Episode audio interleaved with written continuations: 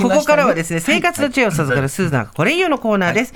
今日のゲストは料理研究家の浜内千奈美さんです。よろしくお願いします。こちらこそよろしくお願いいたします。今年もお世話になります。よろしくお願いします。ありがとうございます。よろしくお願いします。半袖ではありませんか、本当ですよね。ニットの素敵ね、やりやり上がりましたよ。やり上がりました。素敵な。やりちょっと元気です。いや素晴らしいですね。浜内さんはですね、徳島県のご出身でいらっしゃいまして、1980年から料理教室ファミリークッキングスクールを主催。いかに家庭で手軽に美味しい料理を作ることができるかを40年以上伝え続けているまさに家庭料理のプロフェッショナル。生活は踊る月曜日月1レギュラーとして、主に旬の食材を使った簡単料理や季節のレシピを教えていただいています。ね、ホワイトソースから作るグラタンを教えていただきましたけど、結構ね、作った人たくさんいるんじゃないかしらね。ね、ありがとうございます。さあ、浜内先生にいつも旬の食材を使った簡単料理とか季節のレシピを教えていただいてるんですけれども、今回はテーマは何でしょう？雑穀です。雑穀ってそうなんですよ。泡とか冷えとかそういうの雑穀ですよね。そうそうそう。麦。そう。あ、そうです。皆さんよくご存知だと思います。あの海外そして日本の中でもいろんな定義があるようですけれどもね、日本雑穀協会では雑穀と呼ぶ作物の対象範囲を広げましてね、主食以外に日本人が利用している穀物の総称とされているんですね。だから雑穀米とも呼ばれていますけれども、今は雑穀と呼ぶ方がいいかもしれませんね。ね、そうなんです。雑穀はいろいろ入ってきましたけど。そうなんですよね。種類としてはね、皆さんおっしゃったように大麦、きび、泡、ハト麦、そして大豆や小豆などの豆類も、そしてまた黒米や赤米などの色のついたお米もそうなんですよね。あと最近はほら。キヌア、はい、キアヌ・リーブスみたいな名前そうそうそう それも来てますよねキアヌ・リーブス。俳優も入ってますよ。ねキヌアでキアヌ・リーブスね。絶対来ます。絶対そう思いますよ思います思います。そうなんですよ。アマランサスってちょっと私知りませんそうでしょうこんなにいっぱい種類があるんですよね。もうスーパーでもね売られるようになりました。そうなんですね。鳥の餌みたいだけど昔は多分そうだったんですそうですよね。今はそういうのが体にいいってことですね。つまり栄養素そうなんです、うん、そうなんですよね。あの最近はね学校給食でも栄養のバランスを取るために、うん、もち麦とかね押し麦などご飯が提供されるようになりましたけれども子どもたちは大好きで抵抗なくもう食べるようになっているそうですね、うん、大人はね特に高年齢の方は昔のやっぱりイメージがあっちゃって、ね、少し抵抗感がある様子ですけれども、実は香りがよくって甘みがあって、食感もよく満腹感も十分得られ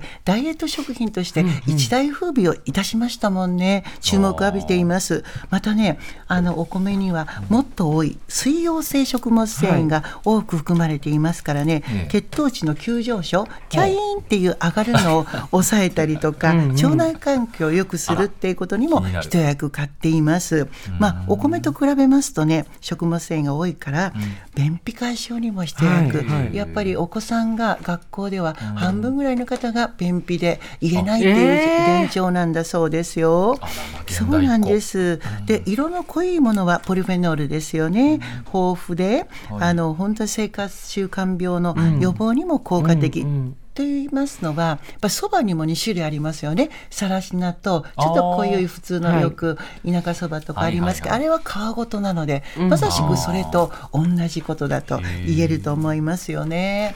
あの、白いご飯って美味しいし、素晴らしいんですけど、栄養価っていうところで言うと、ちょっと心もとないところがあったりするんですよね。でそれを補ってくれるのが、やっぱりね、このいろいろな雑穀なんですけれども、あのそれぞれによって違いはありますけれども、はい、一般的にまず最初お話をしたように食物繊維が豊富、うん、がミネラル、うん、ビタミン、うん、タンパク質が多くなります、ちょっとだけ例を言いますとね、はい、ここにもち麦がありますね、これ食物繊維は白米の約7倍も。それから押し麦がありますね。押してあるね。線が1本入ってるやつ、あれは白米の約5.5倍、それからキヌアリーブスとかハトムギとかねあれなんか、あのそうキアヌそれがねそうですね。これがねタンパク質が良質なタンパク質が多く含まれていまして、アマランサスこれはカルシウムが豊富でなんと白米の23倍にも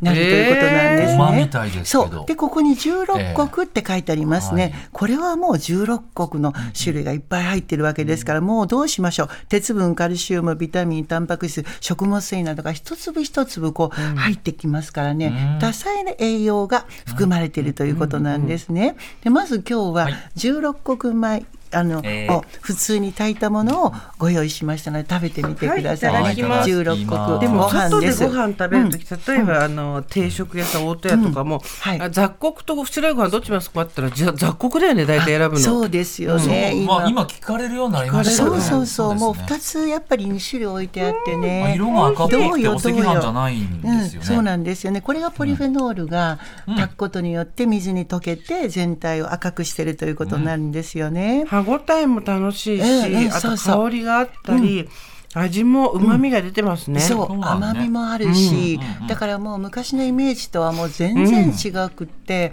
あの匂うとかいうことじゃなくて、香りがいいという、もうそういったあの今がそういうことになっているということを皆さん認識してもらえばいいと思いますよね。これは市販の16国が入った、えっと袋を、白米と炊くときに一緒に炊くタイプそうなんですよね。これが一番簡単かな？一番簡単、毎日やっぱり続け、もういくらでも入っちゃいますよね、そうなんです。どういったことが一番いいかなって普通に炊き込むことが、あのお米に混ぜて炊き込むこと、それからキヌアとか、それからとアマランサスっていうのはすごい小粒なので、意外とね洗ってざるにって言ったら全部流れて流れちゃう、細かいですよね、だからそれ以外は茹でてお肉代わりにに入れ込んだりとか、食材の一つとして使うことができると思います。でもち麦とかね押し麦はご飯のようにぬめりが出にくいから意外とチャーハンってベタベタしちゃうし、リゾットもうまくいかないわとかパエリアなどっていう時には、ぜひこれをですね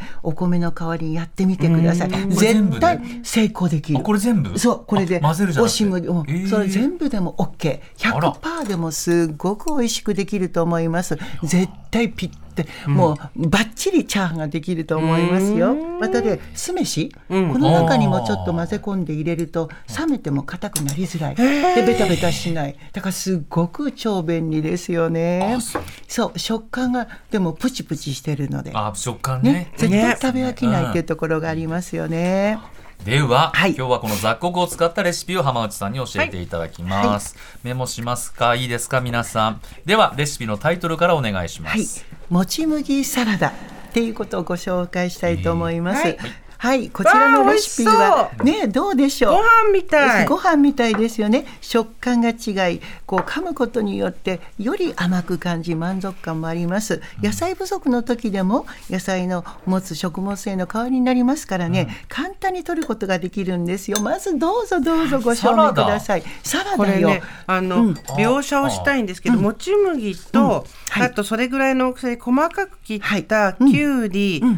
ハム、あと卵の白身と黄身、これが混ざっていて、はいお酢の香りがスッとしてくる。これね、ポテトサラダの代わりに、ポテトの代わりに、そう、もち麦だと思ってくださいよ、材料ね。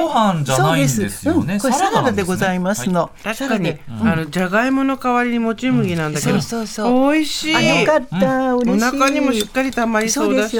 じゃあ材料と作り方ご紹介しましょうか。まず二人分の材料です。ゆでもち麦200グラム、玉ねぎが30グラム、大さじ2杯ぐらいかな、みじん切りです。ゆで卵が1個ですね。あとハムが2枚ぐらい。あときゅうりは2分の1本ぐらい用意してください。あと調味料がねお酢が大さじ1杯とお塩が小さじ2分の1弱。胡椒少々。そしてオリーブオイルが大さじ1杯でこの材料が整いますよ、うん、作り方はね超簡単です、うん、このもち麦をですね、うん、熱湯の中に入れちゃって約18分ぐらい茹でてでザザザッと洗って、はい、そして水を切っておきます、うん、私なんかいっぱい茹でて冷凍しちゃうそうそうするともうあの解凍全然できちゃいますね、うんうんあと玉ねぎハムきゅうりゆで卵は粗みじん切りにしてありますね、でもち麦と材料と調味料を入れて全部混ぜるだけで完成でございます、そんなに雑に扱えるんですね、もち麦って。そうですね。あの雑穀ですか雑にっていうことではないんですけど、シャレじゃないんですけど あ、意外と簡単なんですよね。ね、だってお,、はい。お米だったらさこれ、浸水させてはいはい30はい。分とか、お湯吸っちゃってとかね、ねこれ熱湯ははい。結構吸うんですか、これ？あもう全然あのガードが硬いから。あただババババッとででもやっぱり茹でるだけあのお米と同じだから、ええちょっとねあの相当吸ってくれてもう満腹感がいっぱいになります、ね、乾燥したのと茹でるのとボワーンと随そう。なんですよね。そうなんです。これがね、次のポイントになりますよ。うんはいはい。基本的にお米のようにね、実は洗わなくってもよく、そのまま使うことができるわけ。うんうんお米を水加減しといた後にポチョッと入れてくだされば、まあパッケージを見てくださればわかると思いますけど、雑穀はいつもの水加減より多めに入れましょう。お米は1.2倍の水が必要になりますけれども、雑穀は2倍量の水が必要になります。ね。そうなん炊き上がりはなんとねお米はだいたい2.2倍ぐらいのこう2倍強になるんですけど、大麦は3倍に膨らむんです、だから価格もねお米よりリーズナブル、うん。で健康でしょ、これ小さい頃ね、ええ。よくうちの田舎でね、かさ増しに入れてました。そう。ご飯のかそうなさ増しに。んです、うん。なんかねそういう目的が今は健康に美味しさのために入れましょうということなんですよ、このサラダすっごく美味しい。いや嬉しいです、サラダ専門店のサラダでしょ、これもうまチョッ。プドサラダ、ね。そうですよね。日本よりも海外の方がどんどんと進んでますからね。ぜひぜひサラダ感覚で召し上がっていただきたいと思います、ね。うん。でまたねこのやっぱり色とか雑穀ご飯の赤色のイメージって持ってる人が多いと思いますけれども、ご自身や売られてるメーカーさんの穀物の配合によって全然ね変化してくるんですよ。そうなんです。だから雑穀の食感だけではなく見た目もやっぱいろいろと楽しめるところがいいと思うし、あとねなんと AI こう、はい。なんていうんですか？AI 味覚センサー。そうなんです。もち麦と十六穀米、白米をカレーとのね、こう相性っていうのをはいはい調べてみました。なんだと思います？どれが一番良かったかしら？カレーと相性がいい AI センサーで。何が一番いい？と黄色が合うんじゃないかと思うんで、そうじゃないってことですか、じゃあ。そうです。もち麦ご飯とかえー十六穀ご飯が美味しいと診断された結果も出てるということなんですよ。それはちょっと同意しますわ、はいそうですねあの発芽玄米なんかで食べた方が、カレー美味しかったりしますもんねそうですよね。でカロリーを気にしてらっしゃる方、ぜひ同じでございますからね。いやーもう美味しい栄養価も高いのでよく噛みますからね。うん、満足感ありあり。そうそうそうそう、そういうことでね、ぜひ試してください。この機会にね。ね浜内さんも結構これ使ってもお弁当作ってとかもう毎普通ですか日毎日今日はマイブレンドをしてきました。はい、そそういうふうにいろいろとほら全部違うんですねメーカーによ。ってもこんな出てるんでそうすね。楽しんでいただければいい。とにかくリーズナブル、ねっていうことですね。ご飯に入れて炊こうと思ってても、はい。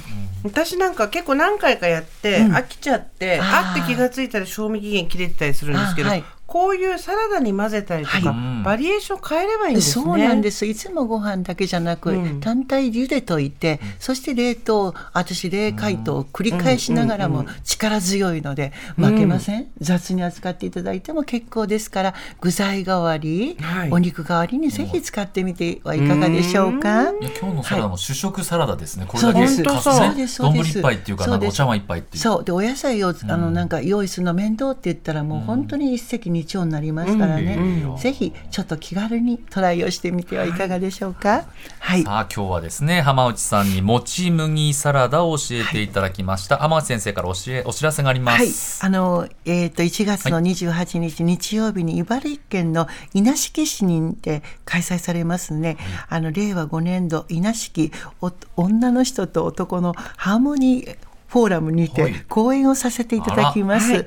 生きることをより考えることが増えましたよね今ね、まずはご自身ですぐにできる食についての備えも考えてみませんか？ということなんです、えー、入場が無料ですし、えー、事前申し込みは不要ですのでぜひでお誘いの上あのご参加お願いしたいと思います。大変ですので、はい、スーミカスーミカそして浜内さんが日曜日、はいそうなんですよね。いいね。そんな流れですか？はい、二十八日です、皆さん。日、えー、詳しいことはですね、はい、お申し込みなどは茨城県の稲敷市のホームページをご確認になってください。はい、ということで今日のゲストは浜内千奈美さんでした。浜内さん、今日もありがとうございました。ありがとうございました。